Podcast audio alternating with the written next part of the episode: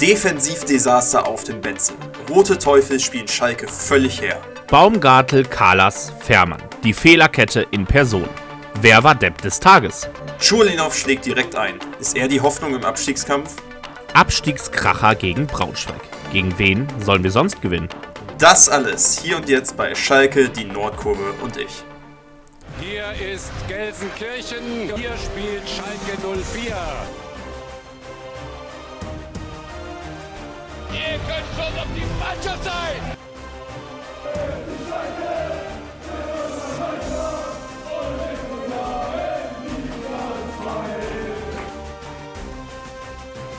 Es gibt gewisse Dinge im Fußball, die sind nicht beeinflussbar. Abseits von Raul, Raul,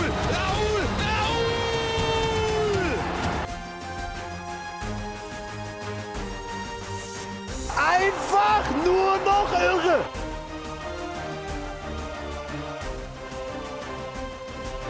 Schalke. Die Nordkurve Und ich. Und damit herzlich willkommen zurück zur nächsten Ausgabe des Podcasts Schalke, die Nordkurve und ich. Nach unserem Auswärtsspiel und dem die gegen den direkten Konkurrenten FC Kaiserslautern, der FC Schalke 04 verliert 4-1 und ja, was soll man sagen? Die Ruhe, die kurz vor Weihnachten eingekehrt war, die ist vorbei. Die Krise ist zurück und die Stimmung kippt mal wieder absolut am Bergerfeld. Schalke ist 15. der zweiten Liga, befindet sich punktgleich mit dem Tabellen 17. Braunschweig äh, bei 20 Punkten und die Gefahr eines Abstiegs und Totalabsturzes ist wieder real. Und wer geglaubt hat, dass wir irgendwie die Saison vernünftig zu Ende spielen, der wurde enttäuscht. Und darüber reden wir jetzt. Und wenn ich wir sage, meine ich nicht nur mich, sondern auch den Felix, der mir mal wieder aus Aachen zugeschaltet ist an diesem Montagabend. Wir hatten jetzt drei Tage Zeit, um das zu verdauen seit Freitag. Und äh, hast dich schon erholt? Hallo Felix.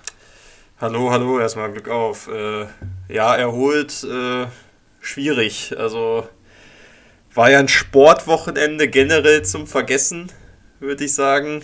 Ähm, aber ja, hier geht es um Schalke und ja, du hast es gerade gesagt, wir sind jetzt, ich, ich finde die, die Angst vor einem kompletten Absturz ist jetzt, ich glaube, punktetechnisch auch jetzt in der Tabelle so real wie noch nie. Wir sind jetzt ja auch punktgleich mit einem direkten Abstiegsplatz.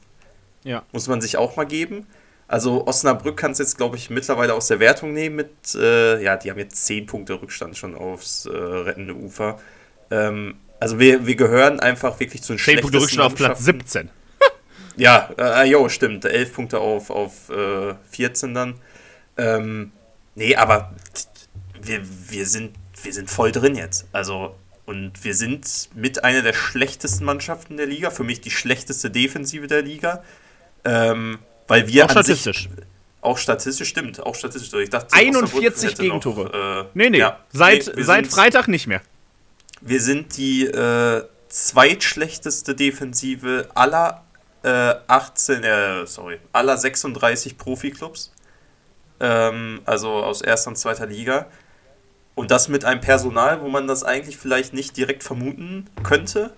Aber was, was, also was da Freitagabend gerade in der Defensive passiert ist, äh, so was Schlechtes und so eine Arbeitsverweigerung, äh, lang nicht mehr gesehen. Lang nicht mehr gesehen und äh, wie gesagt, ab, ab irgendeinem Zeitpunkt der zweiten Hälfte saß ich einfach wirklich, es, es, es kommt wieder so, diese Phasen schleichen sich wieder ein, so wie auch die Fans dann irgendwann den Support eingestellt haben, diese Emotionslosigkeit, diese Resignation, was einem dann hinterher nach dem Abpfiff noch mehr wehtut, wo dann doch vielleicht dann wieder ein paar äh, ja, Gefühle, wo du dann doch wieder ein bisschen was fühlst, aber es ist, es ist, es ist einfach nur noch schlimm und es tut, es tut einfach weh, diesen Verein gerade so schon wieder nach unten schlittern zu sehen, wobei man ja eigentlich im Winter dachte, was ja auch äh, Geratz und Wilmot so kommuniziert haben, dass das Trainingsjahr ja so super lief und man kompletten frohen Mutes da in die äh, Rückrunde geht.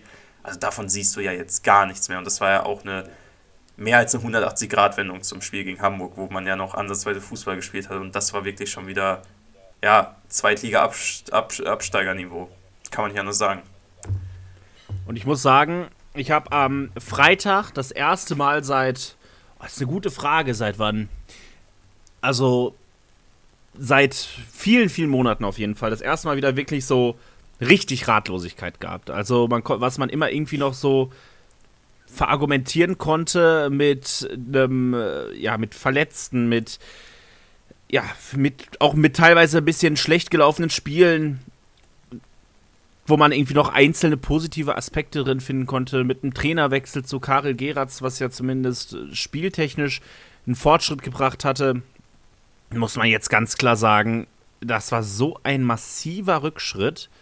Ich war wirklich extrem schockiert davon und ich war wieder richtig ratlos. Und es hat sich wieder so eine, so eine, so eine ganz, ganz schlimme, ganz schlimme äh, Trauer einge, eingeschlichen. Ich habe nach dem Spiel zufällig mir auch mit äh, jemandem, mit einem mit einem Freund geschrieben aus, äh, der in, in Darmstadt wohnt und Frankfurt-Fan ist. Und äh, der er hat halt gesagt, ja, okay, Frankfurt auch abgestiegen zu seiner Fanzeit schon. Aber so schlimm im Verein ist es, äh, kennt man es einfach nicht. Und ich habe mit, äh, ich habe mit jemandem äh, gesprochen. Ich war am Samstag auf einem 60. Geburtstag eines, eines meine, meines Onkels und der ist auch langjähriger Schalke-Fan seit immer. Und ich habe ihn gefragt, ja, wie war das denn Anfang der 90er? Da war Schalke in einer, ich sag mal zumindest vom Tabellenplatz mäßigen, in einer, einer ähnlichen Situation. Er meinte, ja, selbst damals war der Verein nicht so amateurhaft geführt. Äh, aber es ist auf jeden Fall vergleichbar. Und dann hat er noch gesagt, ja, dann kam damals Peter Neurohrer und hat uns gerettet. ich weiß jetzt nicht, ob wir das fordern sollen, aber es ist wirklich, es ist wirklich erschreckend, wenn halt eingefleischte Schalke-Fans, wir sind ja jetzt auch nicht erst seit gestern Schalke-Fans, aber also ich bin Schalke-Fan seit ich Hast denken kann. Das, äh, seit neun, 19 Jahren inzwischen. Ja. Und äh, da, da muss ich einfach sagen, also in der Zeit kenne ich es nicht und erschreckend ist halt, wenn so Leute, die 35 Jahre, 40 Jahre älter sind als du, halt plötzlich sagen, ja, so schlimm kenne ich das auch nicht. Das macht einem schon Angst.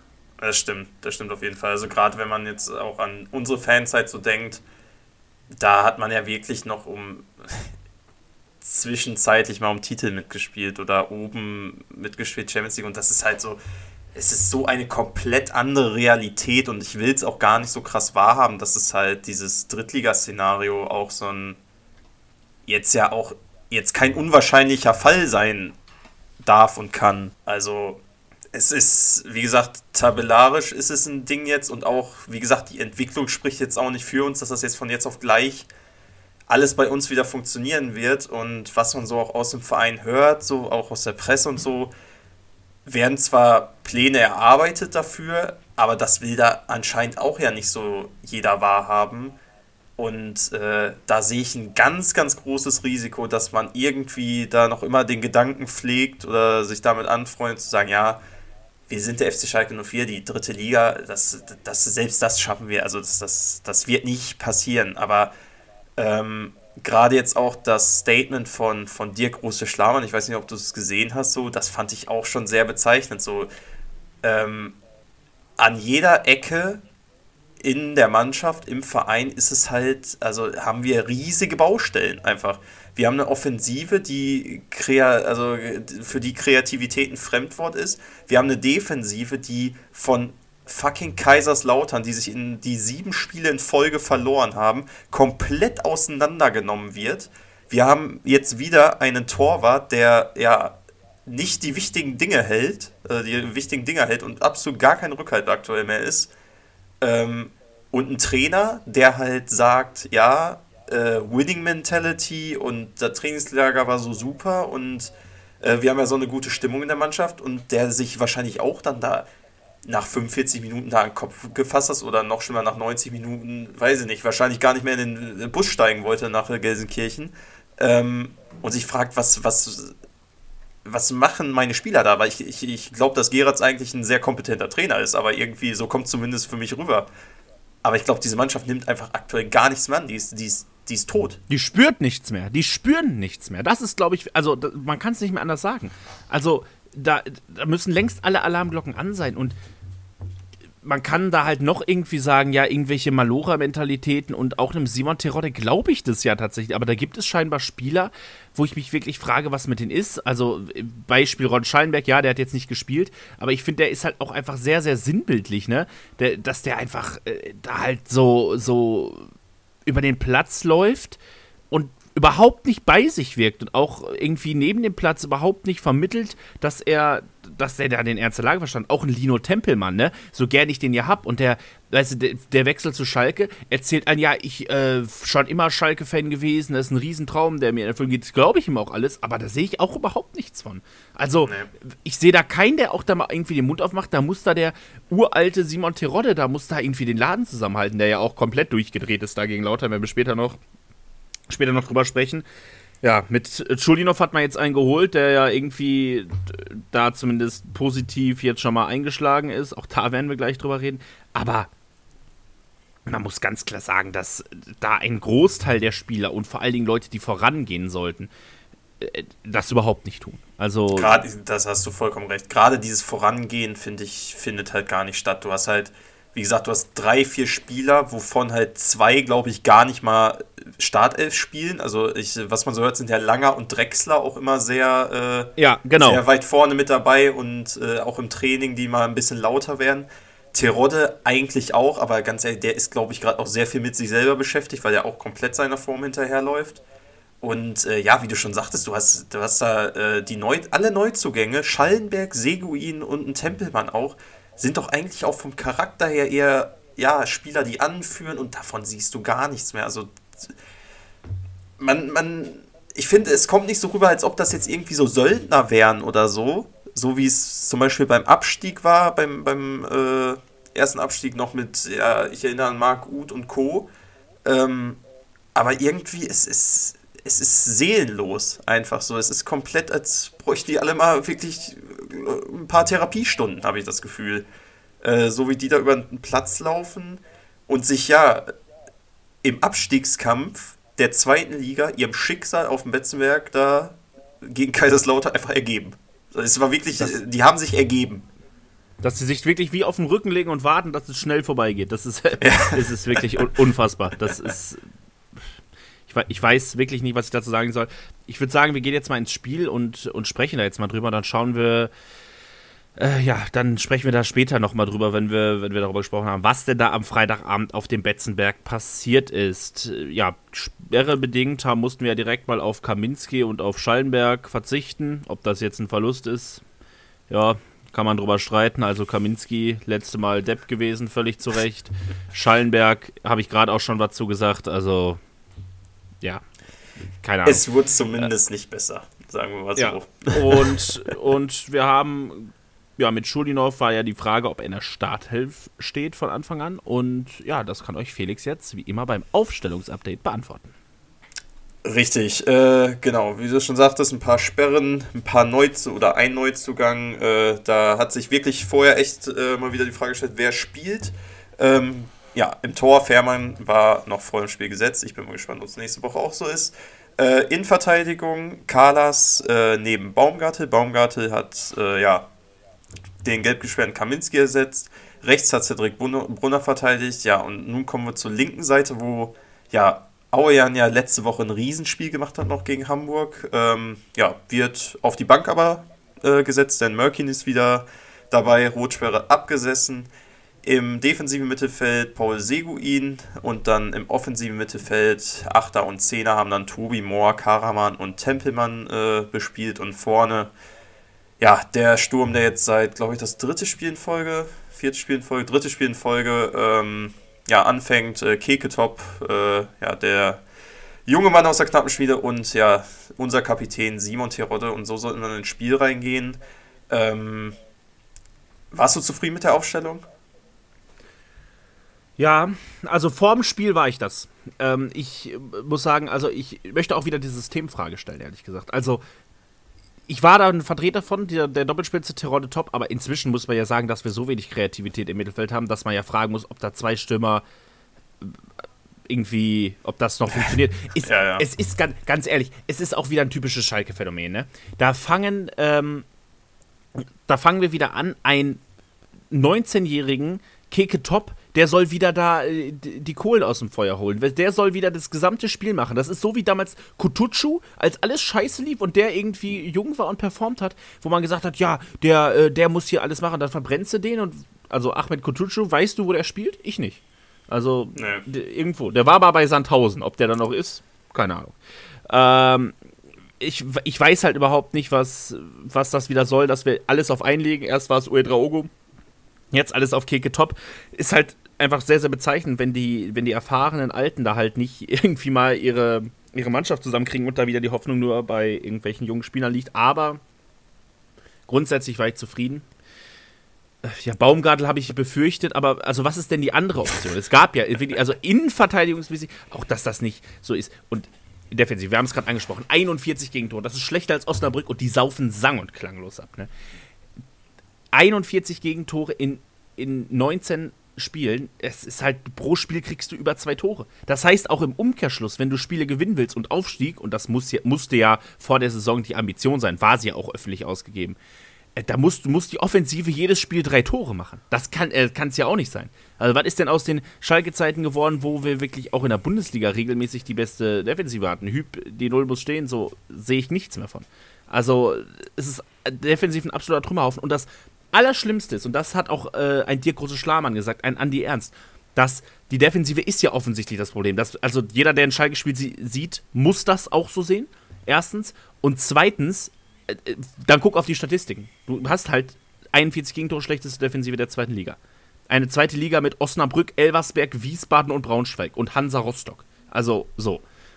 Und dann gibt es halt öffentlich, auch von der Vereinsführung, kein Bekenntnis. Öffentlich gibt es niemanden, der sich hinstellt und das als Problem identifiziert. Und auch in der Kaderplanung, dass ein Schulinov jetzt kommt, ist schön und gut. Und finde ich, haben wir ja schon drüber geredet, alles super. Aber, also ein Rechtsverteidiger, werden wir auch noch drüber reden, ist jetzt ja gerade in Planung. Aber dass sich mit einem Innenverteidiger gar nicht beschäftigt wird, also finde ich, ist eine gravierende Fehlplanung. Das finde ich, ist äh, das ist Ja. wirklich eine Gefahr für den gesamten Verein, dass sich da keiner mit einem Innenverteidiger beschäftigt. Und man kann ja immer wieder sagen, Jugend, Jugend. Ja, wir haben gute Jugendnachwuchsspieler, aber Innenverteidigung, hm, weiß ich nicht. Gibt mal, also ich bin fast dabei zu sagen, ja, gib dem Ibrahima Cissé noch mal eine Chance. Ne? weil, weil, weil, Ja, du weißt, also, oder, oder stell Matrijani von mir aus nochmal in die Innenverteidigung. Das hat ja, äh, hat ja auch mal gut funktioniert und das sogar in Liga 1. Es ist, es ist, ich, ich finde auch, dass so ein bisschen, auch von- der Führungsebene, da sehe ich auch den Geratz auch noch mit, den Trainer auch noch mit rein. Es alles so ein bisschen zu rosig irgendwie, finde ich, dargestellt und zu sehr, okay, ist schwierige Situation, aber wir haben einen Plan, aber da, dass da mal keiner ist, der da wirklich mal auf die Kacke haut und ganz ehrlich, die Defensive auch mal öffentlich, dass, also, klar bringst du damit Unruhe vielleicht auch irgendwie in die Mannschaft rein, vielleicht, aber andererseits, das, die, die, jeder von denen braucht da mal einen auf, auf den Hinterkopf. So ein, also so ein Wachmacher-Moment irgendwie, dass sie mal öffentlich angezählt werden oder so und nicht gesagt wird, ja, komm, heute war scheiße, nächstes Spiel wird besser. Das, das reicht nicht. Die müssen, das, muss ein bisschen deutlicher sein, einfach, finde ich. Also da muss eine viel deutlichere Reaktion kommen oder dass dann halt dementsprechend die Führung reagiert und einen äh, neuen Innenverteidiger den mal vor die Nase setzt. Und dann gucken sie mal, ob sie, ob sie dann noch jeden Spieltag da in der Innenverteidigung auflaufen können. So. Aber passiert ja nicht. Und Konsequenz daraus ist, du fängst dir vier Dinger gegen Kaiserslautern und davor zwei äh, Dinger gegen Hamburg. Und ich bin ganz ehrlich, von sechs Gegentoren in den ersten zwei, Spielen kann ich finde, ich, ich finde bei keinem einzigen Gegentor irgendwie so einen Punkt, wo ich sagen würde, okay, da hat der Gegner einfach gut gespielt, hat es gut ausgespielt. Es war immer, immer ein Fehler, ein gravierender individueller Fehler äh, oder eine Fehlerkette auf Königsblauer Seite. Und das kann es halt nicht sein. Und dann fängst du halt immer sechs Gegentore in zwei Spielen. Wie soll es denn weitergehen? vor allen Dingen fängst du die vier Gegentore von einer Mannschaft, die vor dem Spieltag die viertschlechteste Offensive hatte. Also wir reden da jetzt ja auch nicht von irgendeinem Offensivfeuerwerk von Kaiserslautern. Die haben die viertschlechteste Offensive. Die hatten vor dem Spiel auch nur 28 Tore. So, da hat selbst Schalke mehr gehabt vor dem Spiel. Nur Braunschweig, Rostock, Osnabrück und Elversberg haben weniger Tore geschossen als Lautern. Und dann kommt Schalke und fängt sich da vier Dinger, wirklich. Ähm, ich würde sagen, wir gehen, wir gehen jetzt mal ins, wir gehen jetzt mal ins äh, Spiel rein. Aber, warte, muss, eine Sache muss ich dazu noch sagen, zu, wo wir gerade über Kaderplanung reden. Und zwar ist ja jetzt, also inzwischen ist ja auch in der, Öffn in der Außendarstellung wirklich der Aufstieg, ja, das sagt man nicht so, aber schon abgehakt, dass man sich im Sommer fokussieren will und nochmal äh, ja, neue Spieler verpflichten will, dass, dann ja auch, dass man dann ja auch ein bisschen Geld locker macht. Ja, alles richtig. Und auch grundsätzlich dieser Sparkurs von Christina Rühl-Hamers äh, ist ja erstmal nachvollziehbar. Das ist, finde ich, haben wir ja auch hier schon mehrfach gelobt und so alles gut. Aber es ist wieder das, was Schalke seit 15 Jahren macht und was wir in so vielen Podcast-Folgen schon angesprochen haben. Und ich sage wieder dieses fürchterliche Unwort: Es ist wieder eine Wette auf die Zukunft. Diese Wette auf die Zukunft, also diese, dieses Gesamtjahr im Sommer, im Sommer holen wir Leute, das funktioniert halt nur in dem Szenario, in dem du die Klasse hältst. Ne? Und das funktioniert auch nur in dem Szenario, wo du äh, auch die Möglichkeit hast, irgendwo wieder Spieler loszuwerden. So, wenn Kaminski nächstes Wochenende spielen sollte, wovon wir ausgehen, verlängert sich auch der Vertrag. Kriegst du dafür den noch einen Abnehmer? Keine Ahnung, der verdient aber viel Geld. Das heißt, du kannst nicht ewig auch in Liga 2 rumkrebsen, du musst perspektivisch auf Liga 1 gucken. Und also, das ist wirklich, halte ich für sehr, sehr, sehr gefährlich, diese erneute Wette auf die Zukunft jetzt im Winter nicht nachzulegen, wirklich. Aber ja. Äh, wir gehen mal ins Spiel. ähm, Machen wir. Und das beginnt mit einem fahrigen FC Schalke, mit einer überragenden Choreo der Fans. Das war das Einzige, was einigermaßen erstligatauglich war. Äh, oder wenn nicht einigermaßen, was absolut erstligatauglich war. Es war wieder absolut genial, was da die Schalker, die trotz Bahnstreik da bis nach Kaiserslautern gurken an einem Freitag, äh, ja, Vorabend, muss man ja sagen, bei einer Anstoßzeit von 18.30 stellt eine überragende Choreo auf den Platz, hat aber bei der, bei der Mannschaft gar keinen Effekt. Kaiserslautern beginnt in, ja, in allen Belangen besser, giftiger in den Zweikämpfen, wacher, vor allem Dingen wacher, finde ich. Ähm, es sind enge Zweikämpfe, das konnte man erwarten. Und äh, ja, dann gibt es in der neunten Minute einen Zweikampf, wo ich sagen muss, ähm, da bin ich mit der Schiedsrichterentscheidung nicht glücklich. Ähm, ich, wie gesagt, ich nehme ja Schiedsrichter häufig in Schutz und ich werde jetzt auch den Teufel tun, hier irgendwie den jungen Schiedsrichter Dr. Robin Braun irgendwie da äh, an Karren zu pissen. Das werde ich nicht machen. Es war, also dafür war erstens die Leistung zu schlecht und ehrlich gesagt, Dr. Robin Braun hat, weiß nicht, 15 Spiele in der zweiten Liga bisher gepfiffen, von mir aus sind es auch 20. Äh, ist kein Bundesliga-Schiedsrichter, man kann man fragen, warum kriegt er so ein Spiel, wo er, also Hinspiel zwei rote Karten, hm, weiß ich nicht. Aber äh, ja, es gibt einen Zweikampf letztendlich, äh, wo die Fernsehbilder nicht klar auflösen, was Brunner gemacht hat, aber Brunner fault offenbar Tachi, hat den Arm draußen. Für mich ist das kein Foulspiel. Dadurch, dass es ein Foulspiel ist, ist die Regelauslegung klar, dass es eine gelbe Karte sein muss. Braun entscheidet auf Freistoß und auf Gelb. Ich habe es anders gesehen, aber vielleicht ist es auch die königsblaue Brille, kann ich nicht beurteilen. Ich möchte es auf jeden Fall nicht daran festmachen. Brunner sieht dafür, wie angesprochen, gelb. Es ist die fünfte. Das heißt, er wird auf jeden Fall fehlen. Das ist jetzt für die Position des Rechtsverteidigers, die ja sowieso eine völlige Katastrophe ist, jetzt nicht unbedingt förderlich. Aber es kommt noch bitterer. Wenn es schon scheiße läuft, läuft es richtig scheiße. Freistoß von Marlon Ritter, der schlänzt den Ball über die Mauer, ja, ich sag mal, zentral aufs Tor. Sicherlich nicht einfach, aber ja, Ralf Herrmann lässt den Ball halt klatschen, da wo man ihn nicht hinklatschen lassen soll, dem Stürmer vor die Füße. Ragnar Ache braucht nur abstauben, 1-0. Ich sag mal, einfache, einfache Aufgabe. Treffer wird überprüft wegen Abseitsstellung. Habe ich gar nicht verstanden. Ache steht nämlich deutlich nicht im Abseits.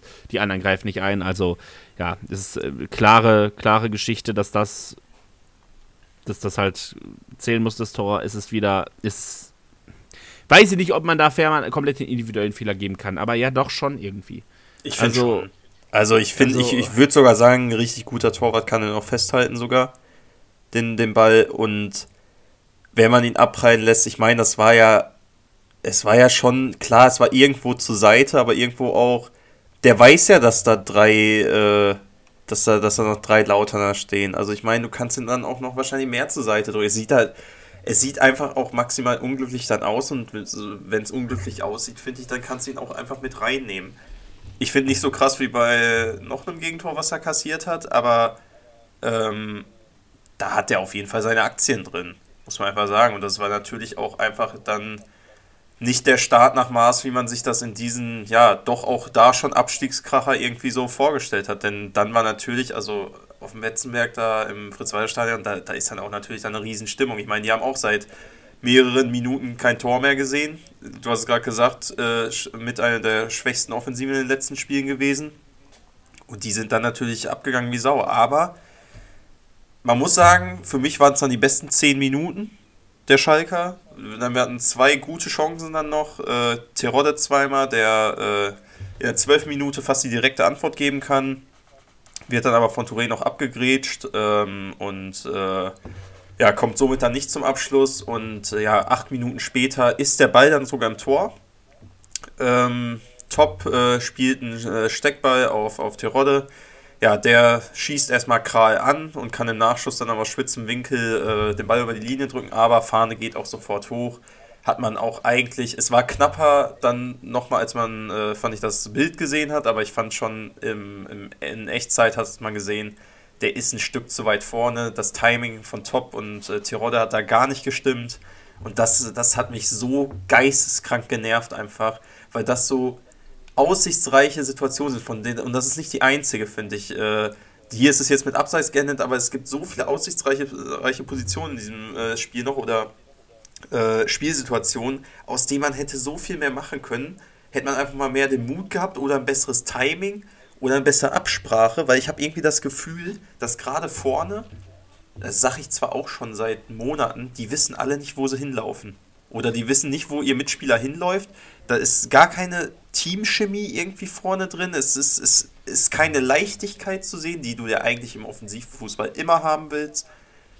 Ja, und dann kommt da halt so ein Ball raus, Tirol steht im Abseits, gibt keinen, gibt keinen äh, Treffer für uns und ja, dann haben wir zwar wirklich in der ersten halben Stunde äh, 56% Ballbesitz bei einem Auswärtsspiel und machen daraus danach wirklich nichts. Also, et, et, wir, haben, wir haben uns den Ball hinten in der Hälfte äh, hin und her gespielt.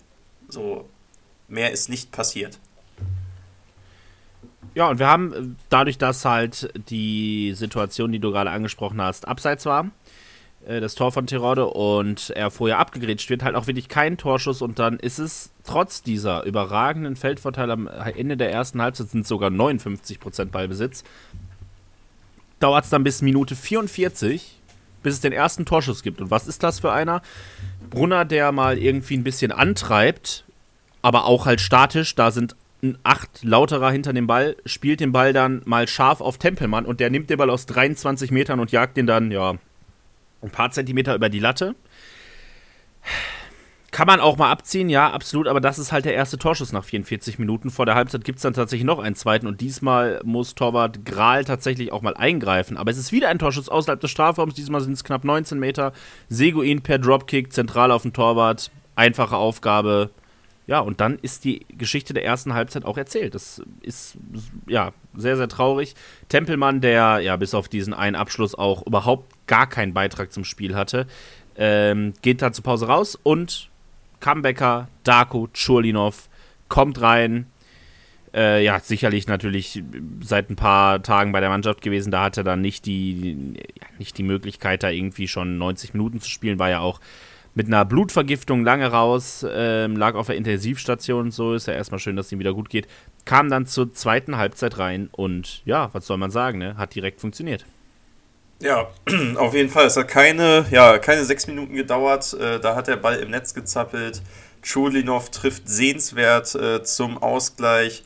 Ein richtig schönes Tor, muss ich sagen. Also, das war ein Moment, wo man ja mal kurz, äh, ja, wo kurz aufgeblickt ist, äh, dass diese Mannschaft vielleicht doch ein bisschen fußballerisches Verständnis hat, gerade in der Offensive. Ähm, Ball auf Tirode, der lässt klatschen zu, zu Karaman, der im Mittelkreis den, äh, den Ball annimmt und dann super Steilpass auf Chudinov äh, spielt, der dann ja seinen Tempovorteil direkt ausnutzt, mal ja, frei auf Kral zuläuft und dann, das muss ich sagen, endlich auch mal wieder so ein Tor, wo du ins 1 gegen 1 mit dem Torwart gehst und einfach souverän links vorbei ins linke untere Eck geschoben. 1 zu 1, ja, und äh, Fans sind ausgerastet, Chulinov ist ausgerastet. Da dachte man, okay, das könnte jetzt der Turning Point in diesem Spiel sein. Ähm, Chulinov seit äh, nach zwei Jahren endlich wieder das Trikot an, was er schon, ja, seit, seitdem er Schalke verlassen hat, eigentlich, also das Trikot wollte er ja nie ausziehen, so wirklich jetzt wieder anhat. Du hast ihm richtig seine Leidenschaft im Gesicht angesehen bei dem Jubel und ja, irgendwie dachte ich da zumindest, okay, let's go, zweite Halbzeit, besser kann es nicht starten jetzt, jetzt holen wir uns das Ding noch, jetzt krallen wir uns das, äh, Chulinov wird da jetzt antreiben, aber ja, dem, dem, dem sollte wirklich nicht so sein. Und das nicht irgendwie, wir hatten dann ja nicht noch irgendwie eine Phase, finde ich, wo wir weiter gut gespielt haben, sondern ab dem, ab dem äh, Ausgleich war, war direkt scheiße danach. Ja, also ähm, wo ich dann erstmal noch drauf eingehen will, ist ähm, eine Szene, wo wieder Schuldinov im Mittelpunkt steht. Es gibt eine, eine Situation an der rechten Außenlinie zwischen, äh, zwischen Schulinov und Nihus, die kämpfen um den Ball und ja, der Schiedsrichterassistent steht direkt daneben und entscheidet auf äh, Einwurf für Kaiserslautern. Zum Unmut von Schurlinov ist es durch die Fernsehbilder nicht klar aufzulösen. Ist, wie gesagt, ist eine Einwurfentscheidung. Und danach gibt es das, was äh, die Footballfans unter euch kennen, unter Trash Talk. Ja, also Nius und Schulinov haben sich einfach ein bisschen was zu sagen. Und das finde ich auch völlig richtig da und das muss und bringt Jan Schulidorf auch mit, auch richtig. Das ist jetzt auch gar kein Hate an Julia News von, von Lauter und so. Ähm, es entsteht keine große Rudelbildung. Es kommt noch ein Lauterer und Karaman kommen noch dazu und die sind da zu zweit so ein bisschen. Die, da wird sich noch nicht mal geschubst oder so. Schiedsrichter Dr. Robin Braun gibt trotzdem Nius und Schuldinov als Ursache für diese, für diese Diskussion da beiden gelb ich sag mal, ein erfahrener Schiedsrichter löst es halt auch ohne Karten. Also da Karten zu geben, da hätte es Situation vorher gegeben, da hätte man die eher ziehen können. Habe ich nicht verstanden. Für News ist es tatsächlich die fünfte Gelb, für ihn ist es noch bitterer. Schulinov natürlich mit der ersten im ersten Spiel. Habe ich nicht so gefühlt, ist natürlich dann auch für seine Giftigkeit nicht so zuträglich. Ähm, ja, war, war jetzt nicht so, war jetzt nicht so meins.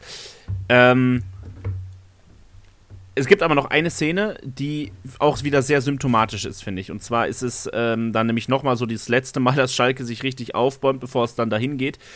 Ähm, Brunner, der tatsächlich mal wieder eine Flanke schlägt, die ja mal wieder nicht ankommt, aber äh, Karlock, der Innenverteidiger von Lautern, halt mit einer wirklich komplett missglückten Klärungsaktion in den Fuß von Karaman, der da zwölf Meter vorm Tor steht und dem dann einfach der Ball verspringt. Also, wo er, der kann direkt schießen, der Ball ist langsam genug, er kann direkt schießen, er kann den Ball annehmen, er hat so viel Zeit, um ihn herum stehen wirklich drei, vier Meter niemand. Und er ja, kriegt die Annahme nicht hin. Das sieht halt wirklich aus wie in der Kreisliga. Also, dann verliert er halt den Ball, laut erklärt. Aber, also, da bin ich halt schon wieder komplett wahnsinnig geworden. 58.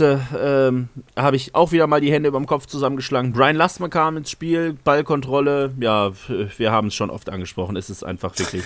Also, ich habe vor, als Karel Geratz Trainer wurde, habe ich ja Brian Lastman zum Winner erklärt und dass der 15 Scorer noch unter Karel Geratz äh, macht ja, äh, der Take im Nachhinein, muss man sagen, war ein Fehler. Ich wie, glaub, wie Christoph Daum sagt. Ne? Ja, ja, also wie, wie Christoph, Christoph Daum würde sagen, ja, war eine schlechte Entscheidung im Nachhinein.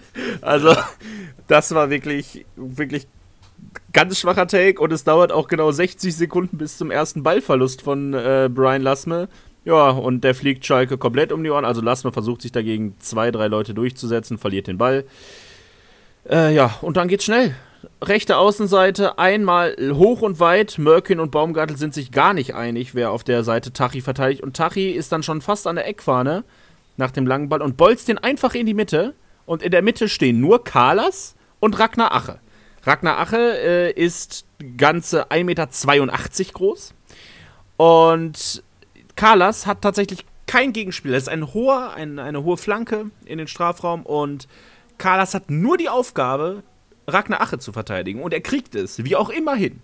Ragnar Ache komplett aus den Augen zu verlieren und der 1,82 Meter große Ragnar Ache springt hoch, köpft den Ball gegen die Laufrichtung von Fährmann, bei dem Tor Fährmann nicht drin. Ja, 2-1 in der 59. Äh, Minute und das läutet dann die kompletten ja, elf Minuten des Grauens auf dem Betze ein. Richtig, äh, in der Folge wechselt dann nochmal Lautern dreimal. Upuku kommt für Ache, Simakala für Tachi und Stojkovic für Ritter. Letztgenannter sollte noch wichtig werden, denn der hat dann ja keine fünf Minuten nach seiner Einwechslung durfte er jubeln. Es gibt Freistoß für Lautern. Ähm, Terodde klärt den Ball eigentlich gut äh, ja, aus dem Strafraum heraus. Wie wir es in der Kreisliga gelernt haben, eigentlich dann komplette Mannschaft soll nach vorne rücken, Offensivspieler ins Abseits stellen. Haben wir nicht getan. Ball kommt ja Flumi-mäßig, äh, Flipper-mäßig wieder zurück. Ähm, ja, Tomia kann dann nochmal schön eine Flanke schlagen und findet dann ja am zweiten Pfosten, wo Baumgarte diesmal ja denselben Fehler wie Kalas vorher macht, äh, Stojkovic komplett, komplett auch aus den Augen verliert. Im Rücken kann er hochsteigen. Ich glaube, der im, im 5-Meter-Raum, das muss man sich auch mal geben, der köpft im 5-Meter-Raum frei aufs Tor ja, und dann steht es 3-1 und äh, also die, die wir Schalker oder die, die Schalker Mannschaft, also die waren gelähmt. Also das war wie die Gesichts, also die waren so, die Gesichtsausdrücke waren leer. Ähm, da war keiner mal, der irgendwie so sich mal beschwert hat, laut wurde oder so. Da kam nie, kein Aufbäumen, so, also da, wie, wie du es gerade gesagt hast, du lagst auf dem Boden und hast auf den Abpfiff gehofft, da schon. So, du, du hast dich da komplett blamiert in diesen elf Minuten. Das ist ja geisteskrank. Also du bist komplett auseinandergefallen. Und das in der zweiten Liga, nicht gegen Hamburg, nicht gegen Pauli, nicht gegen Kiel, nicht gegen Fürth, gegen fucking Kaiserslautern. Das muss man sich mal auf der Zunge zergehen lassen. Also wie. Ey, wir haben letztes Jahr noch Bundesliga gespielt, ne? Und dann. Also, mir, mir fällt das echt so schwer, das in Worte zu fassen. Äh, wie man so schlecht verteidigen kann, wie individuelle Fehler innerhalb von im Minutentakt passieren. Also äh, individuelle Wege, das sind Kapitalfehler. Also du, du so Fehler, wo du, wodurch du Spiele verlierst, so Gegentore kriegst. So das, also, das. Warum? Ich, ich habe da keine Antwort auf keinen Grund. Ich, ich sehe nichts. Ich werde, ähm, also, wir werden mal nachher, entweder nachher oder morgen, wenn, äh, wenn ihr, je nachdem, wann ihr diesen Podcast hört, werden wir mal in unsere Instagram-Story, äh, Schalke Nordkurve und ich, werde ich mal einen Screenshot packen. Es gibt nämlich bei diesem Tor, gibt's also das ist für mich einfach unbesch... Also ich habe da gar keine Worte für. Äh, wir packen da einen Screenshot rein, und zwar kurz bevor die Flanke kommt. Ähm, du hast es gerade schön, schön erklärt. Der Ball wird dann nochmal reingespielt und Baumgartel hebt wirklich komplett das Abseits auf. Steht im Gegensatz zu allen anderen Schalkern vier Meter tiefer wirklich und nimmt in der Mitte, und da ist er 15 Meter vom flankenschlagenden Spieler entfernt, nimmt die Hände auf den Rücken, als würde er im Strafraum ein Handspiel, äh, ein, äh, ein Handspiel ver, äh, vermeiden wollen. Und das ist, es ist mir wirklich, es ist mir ein absolutes Rätsel, was, was, er, was er da tut. Dadurch verliert er dann komplett seinen Gegenspieler aus den Augen. Und ja, der, die Flanke, der Rest, den hast du gerade erklärt. Äh, ist wirklich, wirklich unfassbar. Äh, ich habe es dir tatsächlich gerade mal geschickt, Felix. Also du kannst, du kannst dir das jetzt schon angucken. Den Rest, äh, der Rest von euch wird sich das auch noch angucken können. Und diese Situationen sind es einfach, die mich komplett wahnsinnig machen. Also, Felix sieht es, glaube ich, gerade. Äh, was ist das? Was? Hä? Ja, also, ja. es, ist, es ist komplett wild. Fürchterlich. Wirklich fürchterlich. Und äh, ja, dann gibt es halt, wenn es halt überhaupt nicht läuft, läuft es gar nicht. Dann äh, dauert es auch nur zwei Minuten, dann steht es halt 4-1. Es ist Opoku und ja, das ist wieder ein individueller Fehler. Wieder mal Fährmann zur Abwechslung. Äh, Opoku, der ist Linksverteidiger und der kann da auch viel zu leicht durchgehen. Seguin steht da auch dann irgendwie komplett weg und macht gar nicht den Schritt raus. Das finde ich auch ganz schlimm bei dem Tor. Also, Seguin steht dann auf der 16er Linie und als Opoku ange angerannt kommt, geht er rückwärts 5 Meter rein, sodass er, sodass Opoku dann von der 16er Kante abschließen kann. Wenn Seguin da halt reingeht in diesen Zweikampf, so dann steht er halt da, wo er abschließt. So, da steht er halt kurz vorher und zwei Sekunden später steht er komplett tief und lässt sich da vernaschen wie in der Kreisliga. Auch das Tor wird kurz auf Abseits geprüft, Sichtfeld Abseits geht's da, aber nö. Ja. Ich, ich, ich, ich, ich wirklich, ich, mir fällt einem nichts zu ein. Und dann würde ich es auch äh, recht schnell zumachen. Äh, Matriciani, Lazza und Kabadai kommen für Tirode Moore und Brunner. Das Spiel tröpfelt natürlich beim Stand von 4-1 komplett dem, dem Ende entgegen. Stolikovic hatte sogar noch das 5-1 äh, ja, 5-1 auf dem Fuß, Ball geht dann knapp über die äh, Latte. Simakala hat auch noch eine Chance, also es hätte auch höher ausgehen können, hätten wir uns auch wirklich nicht beschweren können. Seguin holt sich noch gelb und der eingewechselte äh, Kabadai ja, hat dann, finde ich, das haben wir in letzter Zeit irgendwie so, ist so sehr, sehr bezeichnend. Immer so kurz vor Ende nochmal eine ganz bezeichnende Situation fürs gesamte Spiel. Das war einmal letzte Mal der, äh, was der, der Lattentreffer von, von Auejan, äh, kurz vor Ende nochmal. Und diesmal ist es Yusuf Kabadai, der in der Mitte freistehend den Ball bekommt. Knapp neun Meter vom Tor und es dann hinkriegt, diesen Ball ins Seiten auszuschießen. Weil er den Ball nicht trifft. Es, also, es ist. Es ist mir wirklich ein Rätsel, wie das geht. Es ist also, ich habe da wirklich, ich habe wirklich keine Antwort mehr drauf. Es ist wirklich fußballerisch so, so schlecht. Schalke verliert am Ende das Spiel 4-1 und äh, ja, spätestens ab dem 4-1 stellt auch äh, wieder, spielt, stellt wieder UGE, äh, die Ultras stellen den Support ein, nachvollziehbar und aus den, äh, ja, von den Rängen ist nur noch ein Wir haben die Schnauze voll zu hören.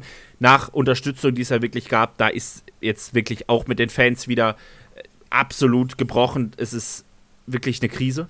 Ähm, die, die auch, auch mit den Fans, vor allem mit den Fans. Und also ich sag mal so, ne, wir haben jetzt ein Heimspiel und das gegen Braunschweig. Und wenn das schief geht, dann ist da, also, dann sehe ich Dennis, äh, Vorsänger, sehe ich dann wieder auf dem Platz stehen mit und mit der Mannschaft reden. Also da sehe ich dann richtig, sehe ich es dann richtig brennen, wenn das am Samstag gegen Braunschweig auch noch schief geht. Das ist, glaube ich, das, ich glaube, da ist die, die Schalker Fanseele und die Schalker Ultraseele nicht drauf angelegt, auf eine Heimniederlage am Samstagmittag gegen Braunschweig. Und da kippt jetzt langsam wirklich die Stimmung und da musst du wirklich aufpassen, dass das nicht noch richtig nach hinten geht. Ähm, mal ein paar Blick auf die Zahlen. Weil, wenn man ähm, so, vielleicht haben einige von euch das Spiel nicht gesehen und äh, sehen dann das Ergebnis. Und wenn man sich da noch ein bisschen interessiert und sagt, ja, woran hat es denn gelegen? Woran hat es gelegen? Da guckt man ja äh, ganz, ganz, ganz häufig nochmal auf die Statistiken. Und wenn man auf diese, ich sag mal, sehr basic Kicker-Statistiken schaut, liest sich das auch erstmal nicht so schlecht. So 15 zu 11 Torschüsse ist recht ausgeglichen. Wir sind mal wieder weniger gelaufen, wie bisher in jedem Spiel. Wir sind mit Abstand die laufvollste Mannschaft der Liga übrigens. Wir haben mehr gespielte Pässe. Wir haben eine wirklich 77 Prozent ist keine geile Passquote, aber Lautern hat halt 64 Prozent so. Flankenquote 33 Prozent auch überm Durchschnitt. Ähm, 60% Ballbesitz, Ze Zweikampfquote 50-50.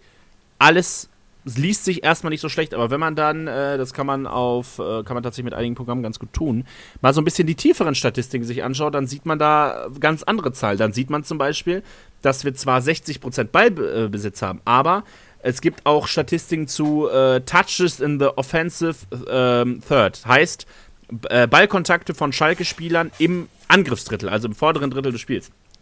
Und das kann man dann in Verhältnis setzen zu den Ballaktionen, die Lauterer hatten im offensiven Drittel, der, äh, in unserem Abwehrdrittel quasi, im offensiven Lauterer Drittel. Und da, wenn man auf die Zahlen schaut, sieht man Lautern 133 Ballkontakte, Schalke nur 107. Und das halt mit 20% Ball, mehr Ballbesitz, ne? also 60 zu 40 Ballbesitz. Ähm, das muss man halt, muss man halt wirklich sagen. Und wenn du, äh, hier, kleines Quiz für dich, Felix. Welcher Schalke-Spieler, was würdest du sagen, also äh, wer hat die meisten äh, Ballkontakte im, in der Gegner, im gegnerischen Drittel, äh, im offensiven Drittel? Welcher Schalke-Spieler hat da die meisten Drittel? Ballkontakte? Ja, Im offensiven Drittel. Ähm, keiner von den Stürmern hätte ich jetzt mal gesagt. Richtig? Äh, ich sag, weil er auch relativ offensiv immer spielt, Merkin. Nee, tatsächlich nicht. Ah, äh, es, ist okay. Kara, es ist Karaman. Das finde ich ist noch vertretbar. Aber auf Platz 2 ist plötzlich Cedric Brunner. Ja, oder der, ja, ein Außen. Ja, aber äh, ja, ja, ja, das, das der ist halt sein. Verteidiger. Der ist halt Verteidiger. Und zwar nicht in einer Fünferkette mit irgendwie Schienenspieler oder mit asymmetrischen Außenverteidigern, sondern der ist in einer Viererkette, spielt der äh, Rechtsverteidiger und hat die zweitmeisten Ballkontakte im gegnerischen Drittel. Also, das kann halt einfach nicht sein. Das geht nicht. Also, weißt du, da, weil- wer hat die drittmeisten Darko Chulinov, der nur 45 Minuten gespielt hat? Dann kommt übrigens Merkin. Aber ein Top, der sechs Ballkontakte hat, ein Tirole, der sechs Ballkontakte hat, Tempelmann hat, hat fünf Ballkontakte im gegnerischen Drittel. Also äh, Seguin 9, das ist halt auch wirklich überhaupt nichts. Das also, musst du dir mal vorstellen, ne? Also sechs Ballkontakte. Terodde hat äh, ja, 60 Minuten gespielt, 65, ich weiß nicht, wie viel es genau waren. Du hast nur sechs Ballkontakte in diesem Bereich, in dem du ja, sag ich mal, deinen Job machen sollst, ne? Du, du musst dich doch so, äh, das fühlt sich doch so an, als ob du nicht mitspielen willst. Äh, nicht willst, als ob du nicht mitspielst einfach. Das ist, das ist so, wie wenn du, weiß ich, in der Schulmannschaft gezockt hast, aber der Schlechteste warst und nicht angespielt worden bist, so. Also, Ja. das, das ist, das, boah. Terodde hat übrigens im, äh, im Mittelfeld, im äh, mittlere, mittleren Drittel, äh, 14 Ballkontakte. Also da muss ich halt auch da die Bälle abholen, ne? Das musst du ja auch mal überlegen. Ja, das ist schon. Es ist sehr traurig und sehr, sehr bezeichnend. Also, gerade wenn du dann halt tiefer da reinguckst, so dass, dass halt nicht alles, wie gesagt, nach außen hin rosig ist, äh, wie es ja auf den ersten Blick halt scheint. Das ist schon heftig, aber machen wir das Spiel dann, denke ich, endlich äh, mal zu. Ich glaube, haben wir jetzt äh, lange noch drüber geredet. Ähm, Held und Depp des Tages, äh, ich glaube, in der Überschrift habt ihr schon ja, äh, rausgehört. Deppen haben wir heute Kandidaten genug. Ich glaube, Helden kommt eigentlich nur einer in eine. Frage. Ja, ja, Held, Held ist absolut klar. Den können wir eben, äh, ja, ist Chudinov, Torschütze, kam direkt rein, hat ja für drei, vier Minuten ein bisschen mal gezeigt, äh, was, wozu diese Mannschaft vielleicht und er auch äh, in der Lage ist. Bitte mehr davon. Ähm, bitte mal über mehr als vier Minuten, vielleicht mal 90, wenn nicht schlecht. Ja, und äh, deppenmäßig, also wir haben Kickernoten technisch wieder zwei 6-0er drin. Ähm, viele 5,5er, also da kannst du so viele mit reinnehmen, aber ich glaube, hat man auch äh, gemerkt, die drei, die es uns richtig angetan haben, waren ja unsere Innenverteidigung, Kadas, Baumgartel und Fährmann. Ja, such dir einen aus. Wer darf so werden? Am liebsten würde ich alle drei nehmen. Ja, ähm, ich, ich ringe wirklich mit mir, ne? Aber, ähm, einfach von, vom, noch, ich habe nochmal Highlights geguckt. Und ein, also dieses 2-1 und die, also was Carlas da macht, ist für mich so, so weit weg von professionellem Fußball.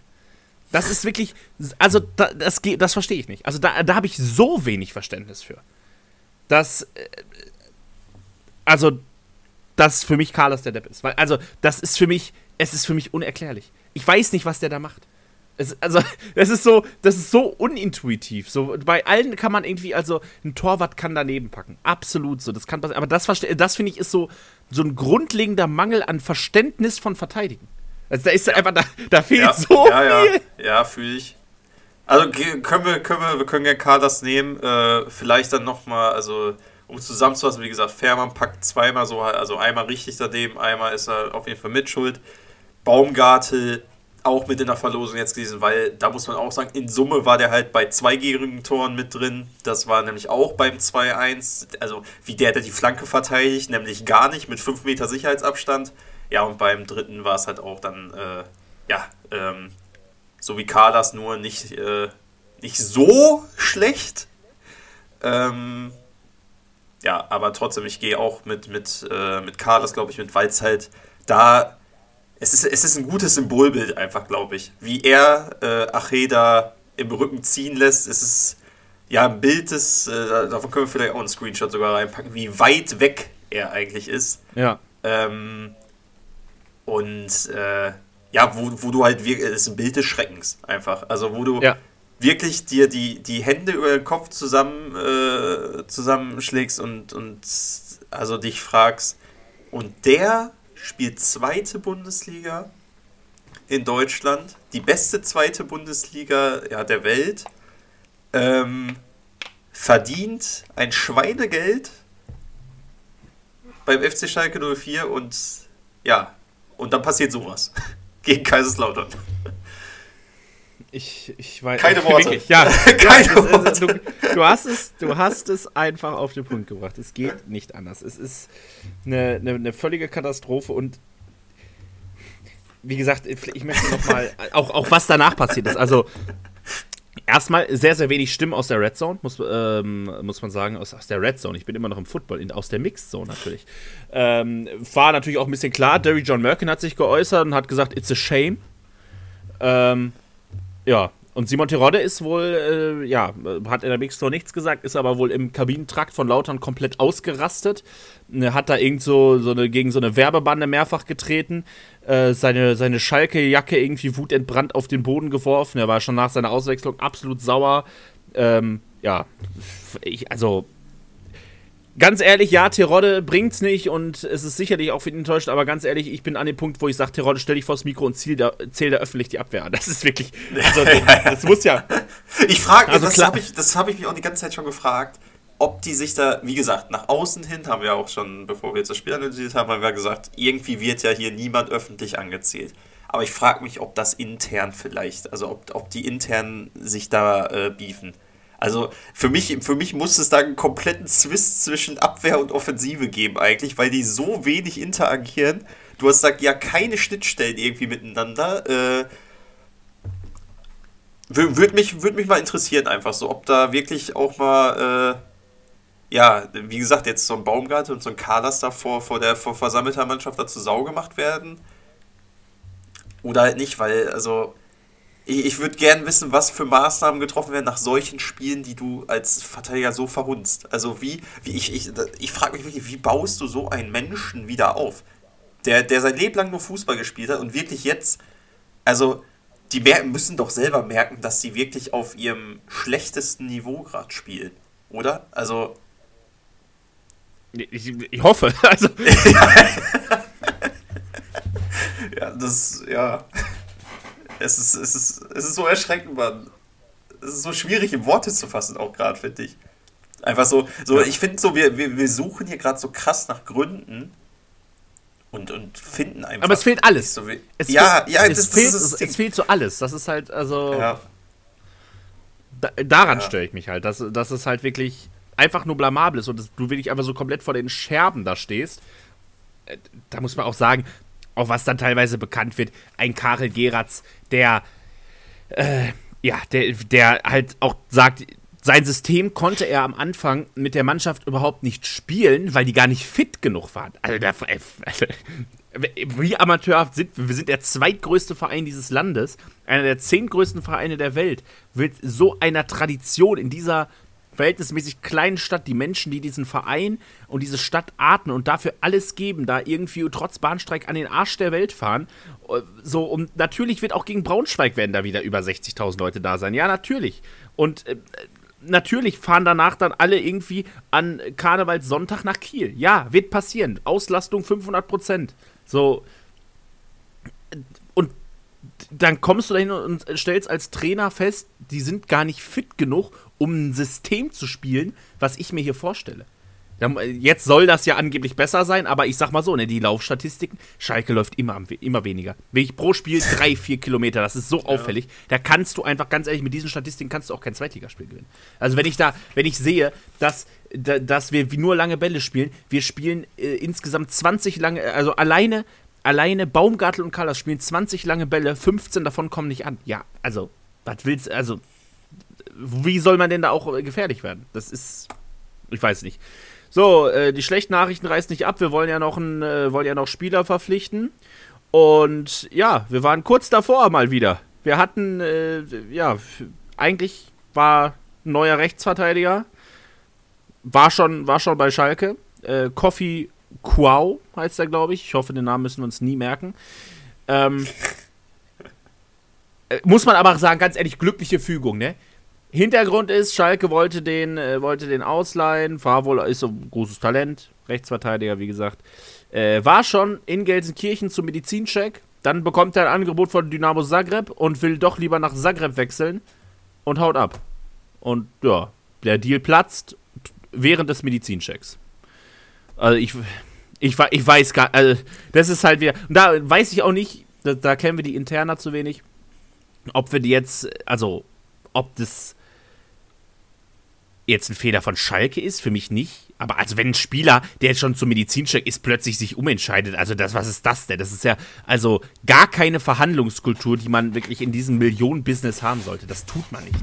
Und ganz ehrlich, wer dann sowas tut, den brauchst du auch auf Schalke nicht. Der, der also der für eine Laie, der ist doch dann eh im Sommer weg. Also Deswegen, der der, der, der ist auch selbst, selbst wenn er jetzt Idiot. verpflichtet werden soll, also ich meine, das ist ja noch nicht komplett durch anscheinend. äh, Doch, doch, ist er- komplett durch. Ach, ist, Ist jetzt komplett komplett, durch. durch. Ist ja, aber komplett selbst, selbst wenn er geblieben wäre, ich meine, der wäre ja komplett verbrannt gewesen schon von Anfang an. Da ist er, Ja, ja, ja. ja direkt gesehen, so, okay, der hat eigentlich gar nicht so Bock auf Schalke, der will einfach nur ein bisschen Spielpraxis irgendwo sammeln. Und dem geht das, dem wäre das am Arsch vorbeigegangen, ob, ob, ob, äh, jetzt, ob man jetzt abgestiegen wäre oder nicht.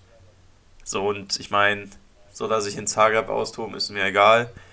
Ähm, anderes Problem ist halt nur, jetzt noch, ich meine, wir haben den 29.01., es sind noch zwei Tage Transferfenster offen. Jetzt noch irgendwie tätig zu werden mit unseren Möglichkeiten, ist halt ein Ding der Unmöglichkeit. Also, wir, wir werden keinen Verteidiger, keinen Neuzugang-Verteidiger, glaube ich, mehr sehen, außer jetzt äh, Marc Wilmots fängt an zu zaubern. Ja, wir, es, äh, wir haben zwei Namen, die kursieren. Äh, es kursiert jetzt immer mehr, äh, auch von dem wunderbaren Pletti. Ähm, der Name Fabienne Ken, äh, Kentonze. Äh, Leihe bis Saisonende. Ja, das, äh, der ist, kommt vom FC Nantes. Mal wieder ein äh, Franzose, französischer Rechtsverteidiger. Auf Schalke eine, auf Schalke eine unendliche Erfolgsgeschichte. Wie zum Beispiel Hamza Mendil. Ich glaube, der war Linksverteidiger. Äh, ja, ja, Außenverteidiger. Von mir aus auch Außenverteidiger. Außen, ja, nee, ja. Aber vielleicht, vielleicht haben wir ja Glück. Wer weiß. Also, ähm, ja, keine Ahnung. Es ist, es ist wirklich ich weiß gar nicht mehr, was ich sagen soll. Also äh, mal gucken, ob der noch kommt. Der äh, ist kursiert wohl auch noch ein weiterer Name, der Name Luke, Luca Masaila. Der soll allerdings eher momentan bei Nürnberg im Gespräch sein, käme von Viktoria Köln und da ging es auch um eine Ablöse und um 300.000 Euro, wo man jetzt erstmal gucken muss, ob man 300.000 Euro hat. Auch, naja, what a time to be alive. Aber ja, mal sehen, ob Ken Thompson noch kommt. Das werden wir sicherlich im nächsten Podcast besprechen können. Ähm, wer, wer und ob da noch jemand kommt und wie das dann, wie die ganze Geschichte dann da aussieht. Äh, und fürs, äh, bevor wir, äh, bevor wir zu auf die anderen Plätze gucken, nochmal Schalke. Und zwar ist aus mehreren vereinsinternen Quellen zu hören, dass bereits beim Spiel gegen Braunschweig äh, Ralf Herrmann wieder gebencht wird, wieder auf die Bank kommt und Marius Müller zurück ins Tor kehrt. Ja, was soll man sagen? Also in Anbetracht der, dieses Spiels kann man nur sagen, gut, weil Marius Müller da schon doch deutlich besser war. Schauen wir mal, ne? Ob der irgendwie. Ja. Also, ich gehe davon aus. Fährmann finde ich immer schwierig, einfach weil ich den halt echt. Äh, ist ein sympathischer Typ, der einfach auch diesen Verein halt wirklich mit. Der, der lebt den halt, dem kaufe ich das auch ab, richtig, aber der, der rennt halt so seinen besten Zeiten hinterher mittlerweile. Also ja, und, total. Äh, ja, ich, ich, hoffe, ich hoffe nur, dass er damit halt äh, dass er das auch akzeptiert und dass dann nicht nochmal so ein, dass sich da so irgendein ewige Schlammschlacht wieder, beginnt. Ja, dass sich da irgendein Berater jetzt wieder zu Wort meldet oder was weiß ich. Also, dass es auf jeden Fall, ja, ruhig bleibt. Der Verein steht da nämlich ganz ehrlich über allem und äh, ich glaube, das, das weiß Fährmann aber, denke ich, auch selbst am besten. Und äh, ich denke, das wird relativ ruhig über die Bühne gehen, dass Müller jetzt im Tor steht. Hoffe ich. Das hoffe ich auch. Ähm, ich denke, wir gehen jetzt, wir gehen jetzt einmal äh, weg von Schalke. Wir haben uns da jetzt, glaube ich, sehr ausführlich äh, drüber unterhalten. Ähm, und guck mal, wie sonst so in der Liga es gelaufen ist. Und das machen wir wie immer in unserer Rubrik, was sonst noch auf den Plätzen passiert ist. Wie bereits in der letzten Woche, die U19 ist noch in der pa Winterpause, die U23 ist noch in der Winterpause, daher da keine News. Nächste Woche geht es wieder los, dann schauen wir auch wieder auf den Nachwuchs. Wir schauen auf den Freitagabend, da hat nicht nur Kaiserslautern gegen Schalke gespielt, sondern es war ein super Tag im Zeichen der Tradition. Ähm, Hannover gegen Nürnberg war das zweite Freitagabendspiel. Ja, beides Spiele eigentlich, die in die Liga, Bundesliga gehören, wenn man so auf die inzwischen über 60-jährige Historie blickt. Ähm, und Hannover hat Nürnberg komplett hergespielt. Gewinnt 3-0, zweimal Nielsen, einmal Teuchert, das klar bessere Team. Und Hannover, ja, da hat man so öffentlich eigentlich schon so ein bisschen den, den Aufstiegskampf abgeschrieben, äh, so ein bisschen in der externen Kommunikation. Ja, ist jetzt auch noch ein weiter Weg. Es wären sieben Punkte, aber man ist immerhin Sechster. Gesichertes oberes Tabellenmittelfeld. Die werden einfach mal gucken, was noch so kommt. Äh, auf jeden Fall eine der besten Saisonleistungen von Hannover. Gehen wir zum Samstag, ja, und äh, kein guter Spieltag für Schalke auf jeden Fall, das sollte man jetzt merken. Direkte Konkurrenten haben gepunktet, so wie zum Beispiel Rostock. Äh, hat zu Hause Elversberg empfangen und gewinnt das Spiel mit 2 zu 1 und das ja sehr dramatisch, muss man sagen. Ähm, gehen äh, in der 41. Minute geraten, gerät Rostock in Rückstand äh, durch Schnellbacher, der für Elversberg trifft. Äh, Dressel kann dann in der 69. ausgleichen, ja, und dann kommt der Lucky Punch der Rostocker. Äh, Jekel holt sich rot ab in der äh, 90. plus 1 Minute für Handspiel nämlich. Daraufhin gibt es Handspiel im 16er, daraufhin gibt es Elfmeter, den Pröger ja sicher verwandelt, 2 zu 1, ein verdienter Sieg auch im Endeffekt. Rostock mit mehr Spielanteil, mit mehr Chancen auch wenn es nicht immer zwingend war, aber das sind halt genau diese dreckigen Siege, die du halt da unten im Abstiegskampf brauchst. Ja, und damit Rostock jetzt 16. punktgleich äh, mit Schalke, 20 Punkte. Und äh, ja, man muss sagen, Duplizität der Ereignisse bei dem Spiel. Das Hinspiel, vielleicht erinnerst du dich da auch noch dran. Elversberg ging auch in Führung, Sickinger und der gerade keine 24 Stunden vorher verpflichtete Perea wurde eingewechselt und Stimmt. hat dann in 90, 90 plus 10 das 1-1 und 90 plus 12 das 2-1 geschossen. Auch da Rostock mit Last-Minute-Sieg. Rostock äh, interessanterweise nach diesem Spieltag übrigens Tabellenführer gewesen. Das hat sich, ich sage mal, etwas geändert. Aber das Spiel jetzt zweimal Dramatik und zweimal mit dem besseren Ausgang für Rostock. Wir kommen zum ja, Langweiler der, äh, des Wochenendes an der Bremer Brücke. Osnabrück empfing Paderborn. Äh, sicherlich nichts, wo Osnabrück Punkte einkalkuliert hatte. Und Osnabrück wird zweistellig in den Punkten, holen den zehnten Punkt ein 0 zu 0 gegen Paderborn. Sicherlich begünstigt damit, dass Kleefisch von Paderborn es hinkriegt, innerhalb von 17 Minuten mit Gelb-Rot vom Platz zu fliegen. Beide gelbe Karten sind dabei völlig unstrittig. Äh, ja, dann spielt Osnabrück 73 Minuten in Überzahl und kriegt es halt trotzdem noch nicht hin, da irgendwie zu gewinnen. Die Fans quotieren das am Ende mit Pfiffen. Es sind jetzt 10 Punkte auf Platz 17. Äh, da gehen langsam die Lichter aus, aber 0-0, eigentlich hätte man da auch nicht wirklich viel mehr erwarten können. Kommen wir zu einem Mittelfeldduell. Wiesbaden zu Hause gegen äh, die alte Dame, gegen Hertha BSC Berlin. Ja, und überraschenderweise gewinnt Wiesbaden das Spiel relativ deutlich, auch mit 3 zu 1 Hertha zuvor in 10 Spielen ungeschlagen gewesen. Ja, die hat es jetzt mal wieder erwischt, äh, verlieren das Spiel äh, auswärts mit 3 zu 1. Kovacevic, äh, Matchwinner bei den, äh, beim Wien Wiesbaden, der mit einem Doppelpack, ja, Wiesbaden auf die Siegerstraße bringt. John Joe Kenny kann noch verkürzen auf 2 zu 1, äh, aber Goppel macht dann den Sack zu und trifft zum 3 zu 1. Wiesbaden jetzt auf Platz 11, Hertha auf 10, also ja, ein Platz, Tabellenplatzwechsel. Topspiel am Abend. Düsseldorf gegen Pauli. Pauli Tabellenführer und das bleiben sie, weil Hartl, der ja einfach bei Pauli überragend gut funktioniert, das muss man, das muss man ganz klar so sagen. Ähm, zweimal trifft, 16. 26. einmal per Strafstoß, einmal aus dem Spiel heraus.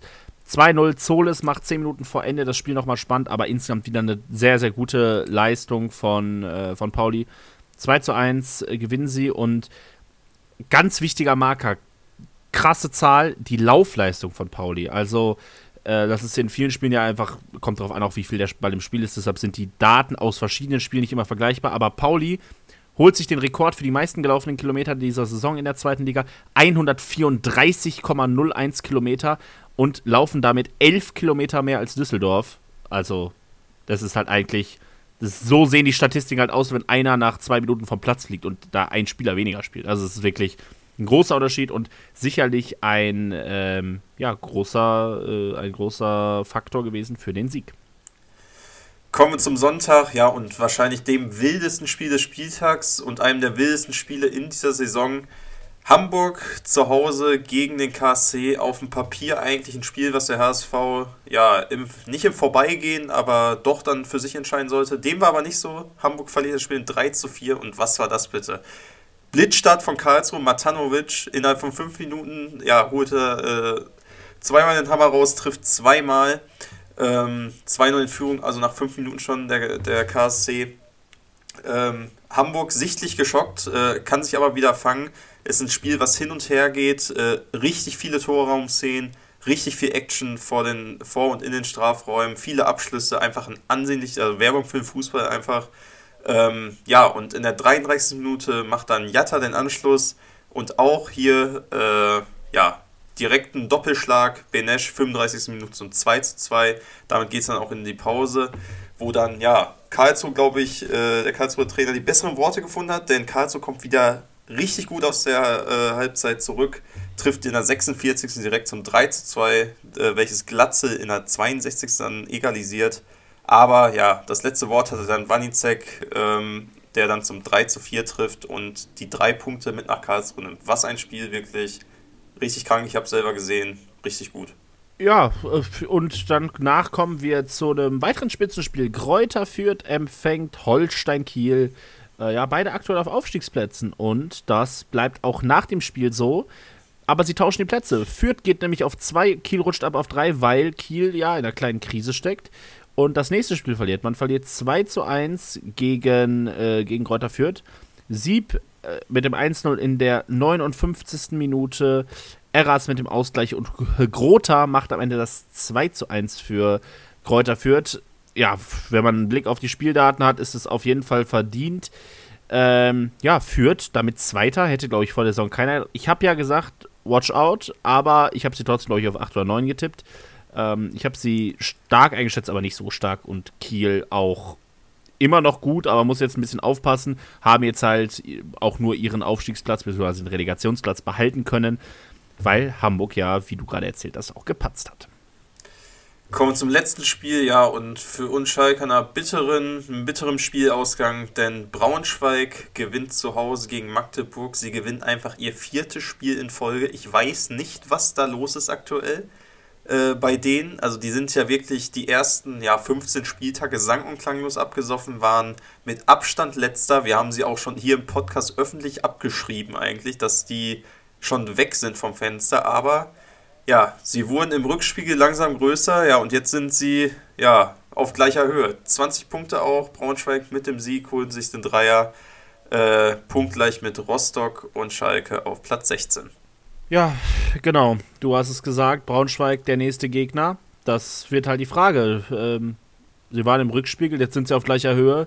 Jetzt die Frage, äh, ob sie auf der linken Spur zum Überholen ansetzen oder ob äh, ja, Schalke, was soll man sagen, eher die Ente nochmal durchtritt und äh, davor bleibt.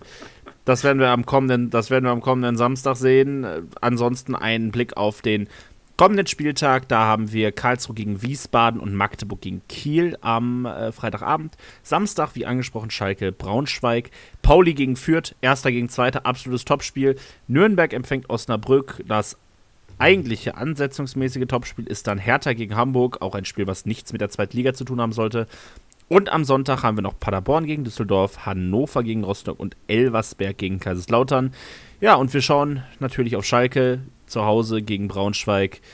Wir haben es in der Überschrift so schön gesagt, wenn nicht jetzt, wann dann? Also, wenn wir gegen Braunschweig nicht gewinnen, gegen wen dann? Also, wir haben ja vor, vor dem Spiel gegen Lautern sechs Punkte ausgerufen, das ist ja jetzt schon mal per se aber drei wären schon schön. Also, Nicht nur schön, immens wichtig. Wie also, äh, du hast ja gerade mal das Szenario so ein bisschen beschrieben, was los ist, wenn wir das verlieren sollten. Also, dann brennt alles. Und ich, ich weiß, also, das, das ist schon fast ein Genickbruch dann, wenn das Spiel verloren geht. Weil, wie gesagt, danach wird es jetzt nicht leichter. Ne? Also, dann kommt halt Kiel direkt. Es kann ganz schnell, ganz, ganz. Äh, ja, schlimm werden, auch tabellarisch, gerade wenn Braunschweig, da, davor habe ich nämlich immens Schiss. Braunschweig hat vier Spiele in Folge gewonnen. Die haben einen richtigen Lauf. Die kommen über den Kampf, kommen über Zweikämpfe. Also, da muss ein kompletter ja, Gesichtswechsel von, von, von unserer Mannschaft da sein, dass, dass wir da dieses Spiel, äh, dass wir da eine Schnitte haben. Ja, also wenn das, wenn das nicht passiert, dann, ich habe das Szenario von beschrieben, dann brennt es da richtig. Und äh, ja, jetzt bleibt uns wenig noch übrig, außer noch zu tippen. Und ich bin dran und fange damit an. Und ich sage, wir gewinnen 2-1. Ich, das letzte bisschen Glauben setze ich nochmal irgendwie daran, dass Braunschweig das doch nicht schafft. Also ich sage 2-1. Irgend, irgendwie gewinnen wir das. Ja, ich kratze auch meinen letzten Optimismus zusammen und sage, wir gewinnen 1 0. Äh, Marius Müller ja, zeigt, dass er zu Recht jetzt wieder zwischen den Pfosten steht und keine Ahnung, wer da das Tor machen soll, außer ein Schuli noch vielleicht, das ist mir egal. Hauptsache irgendwie Eigentor wahrscheinlich, auch noch so ein richtiger Trümmerkick wird das, glaube ich. Ja, das wird, glaube ich, kein Also fußballerisch, glaube ich, aber ich glaube, es wird, es wird ultra über Kampf gehen und ich hoffe einfach, dass Geratz diese Mannschaft irgendwie da richtig eingestellt bekommt. Ja. Weil wenn das nicht, wenn, wenn die genauso ein Gesicht zeigen wie gegen, Karl, äh, wie gegen Karlsruhe, wie gegen Kaiserslautern, glaube ich, dann, dann kann das auch, dann kann das richtig bitter werden. Richtig bitter. Und ich, boah, ich will nicht wissen, was dann im Stadion los ist. Ja, ich glaube, dann, dann, dann brennt es da richtig. So Samstagmittag haben wir alle Zeit. Das heißt, also, da wird da wird's, da wird's dann richtig, richtig böse. Ob das so passiert oder ob wir uns doch nochmal zusammenreißen und gewinnen, das erzählen wir euch in der nächsten Folge dieses Podcasts. Schaut gerne bei uns auf Instagram rein. Ähm, ich finde es eigentlich eine ganz nette Idee, dass man so mal von einzelnen Spielszenen mal so einen Screenshot reinpackt, wenn wir über irgendwas reden, als so ein bisschen Begleitmaterial. Finde ich gar nicht so doof, könnte man wirklich mal äh, machen. Schaut da gerne rein, Schalke Nordkurve und ich, falls ihr Instagram habt. Ähm, ansonsten bleibt uns nichts mehr, als euch eine gute Woche zu wünschen. Äh, ja, und die Hoffnung stirbt zuletzt, dass wir vielleicht wenigstens, wenigstens gegen Braunschweig gewinnen. Bis zur nächsten Woche. Glück auf. Ciao, ciao. Glück auf. Tschüss. tschüss.